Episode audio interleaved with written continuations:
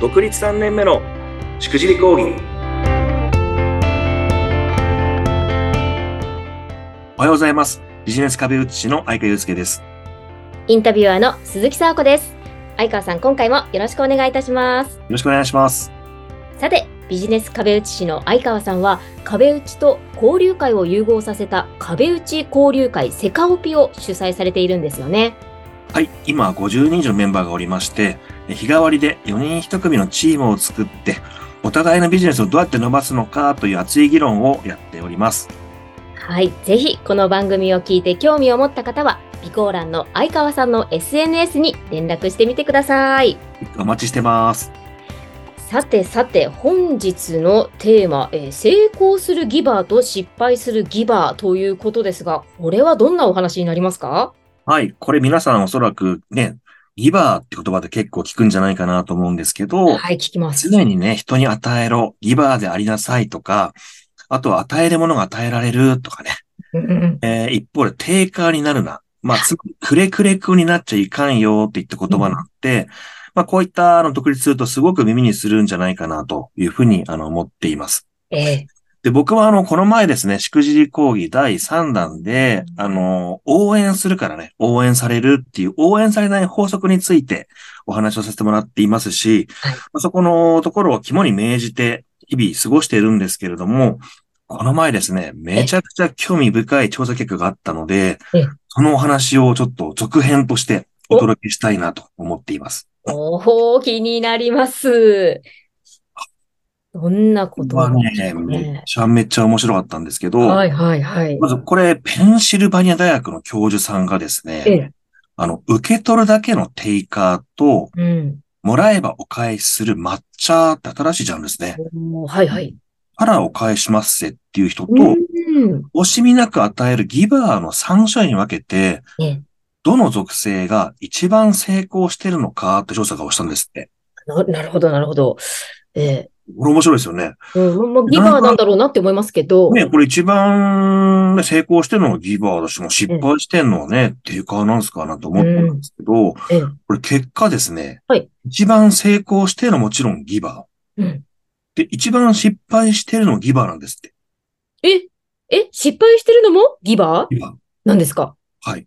ええこれいろんな業種、業態をやったらしいんですけれども、はい。エンジニアの世界でも、お医者さんでも、販売員でも、ギバーが成績の最も低いグループに多かったんですって。え、意外ですね。でこれちょっと、ええー、って思うじゃないですか。いや、ギバー、はいギバーでやれって言ってて。ええ。で僕も言ってる手前、あれって思って。 マジかって思った部分どもういうあことってなりますよどういねうこ。とってなるじゃないですか。えええただこれその理由を聞いていくと、あめっちゃわかるわと思ったんで、この話続けていくんですけれど、え、ええ結局その思いやりがあって、人の勉強を手伝って、相手にとって何がベストなのかっていうことをね、常に気を配る人って、まあ自分よりかも人を優先するためですね。まあ結果的に生産性が低くて、成功するどころか逆に損をしているっていうところに傾向があったんですって。はあ、こうなんて言うんでしょう。ちょっと事前事業っぽい感じになっちゃってるみたいな。そうなんですよ。うん優しいがために、自分のことよりかも人のことってなってしまって、えー結果的に損をしてる。ええ。まあ、そこを踏まえると、はいギバーって、これ僕の言葉じゃないですよ。この調査結果を見る と、ええ。バカなお人よしと、はい対抗の勝利者の両方に存在するっていう、非常に面白いですね、結果があって、これはもううなっちゃいましてですね。いやーっていうか、この表現ですね。ちょっと面白すぎます。言い方、バカなお人よしですよ。これなかなかあの、ね人に言ったら怒られちゃうような表怒現なられちゃいますよ。まあでも分かりやすい表現ですね。じゃあ、そのバカなお人よしって何なのっていうことをこれ定義づけてるのが面白くて、ええ。これはバカなお人よしはですね、自己犠牲的って言ってて、うん。もう一個の最高の勝利者は他者思考的っていうふうに言ってました。おー、そうなんですこれね。もっとこう噛み砕くと、自己犠牲的とは自分の利益を顧みずにですね、うん。人に与え続けるのに対して、はい。他者思考的とは、まあ自分が受け取るよりかも多くを与えても、決して自分の利益を見失わず、まあ自分の目的とかですね、ええ。いつ、どこで、どのように誰に与えるのかをきちんと考えてるっていうところが違いがあるんですって。ああ、なるほど。そこはちゃんとこう冷静に考える頭を持っていて、ひたすらこう優しさでこうギブするっていうわけじゃないってことですね。これよくありますよね。なんかこれだけ尽くしてるのに、これだけやってるのに、何々やってるのにっうてん。いう人って確かにギバーと思うんですよ。はギい。バーなんですが、ええそこの紐づく目的というか、はいえー実現しなきゃいけないことを見失っちゃうと、盲目的にギブし続けてしまうっていうのは、よくよくある話ですよね、これね。なんか聞く。そうですよね。もうなんかギブすることが目的みたいな。あ、そうそうそう。与えることが目的になると、ええ悪い人に捕まっちゃうと、搾取されちゃうぜっていう話を言ってます。うんなるほど。なので、このええ成功するギバーは、例えば上司とか取引先が、あ、ええこの人搾取する人々だから低下だなと思ったら、先に与えるんだけれども、スッと引くんですって。もはう付き合わあ。ない。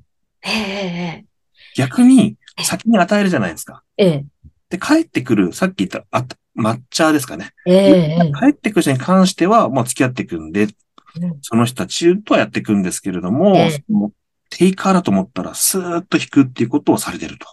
はあ。そこはちゃんと一線を引いて引くわけですね。はい、そうと書いてあって、僕もわかるなと思いました。うわあ世の中ね、あの、僕もこう、ギバーギバーなんて言っている手前、すごく感度があるんですけど、やっええぱね、その、いかにもね、私ギブしてます、ギバーしてますっていう人、団体があって、いろんなのあるんですけどね。あのうんね、バレちゃいますよ、やっぱり見てると。ああ。やっぱりそうですか。はい、それはね、ギバーぶ、ぶってる感じ。出るというかもう、ひしひしと感じちゃうんで、これは気をつけなきゃいけないなと思いながらも、はい、まあ、テイカーにはならずにやっていこうという話でしたが、まあ、ギバーギバーと言いますけど、何も考えずにね、やっちゃいけないよっていうことが、この話のまとめになるのかなというところでございます。なるほど。いやー、改めましてまとめになりますけど、じゃあ本当にもうギバーがいいぞっていう話だけではないということですね。そうですね。きちんと自分の利益、目的、実現したいことを見失わずに、誰に与えるかをきちんと考えましょうと。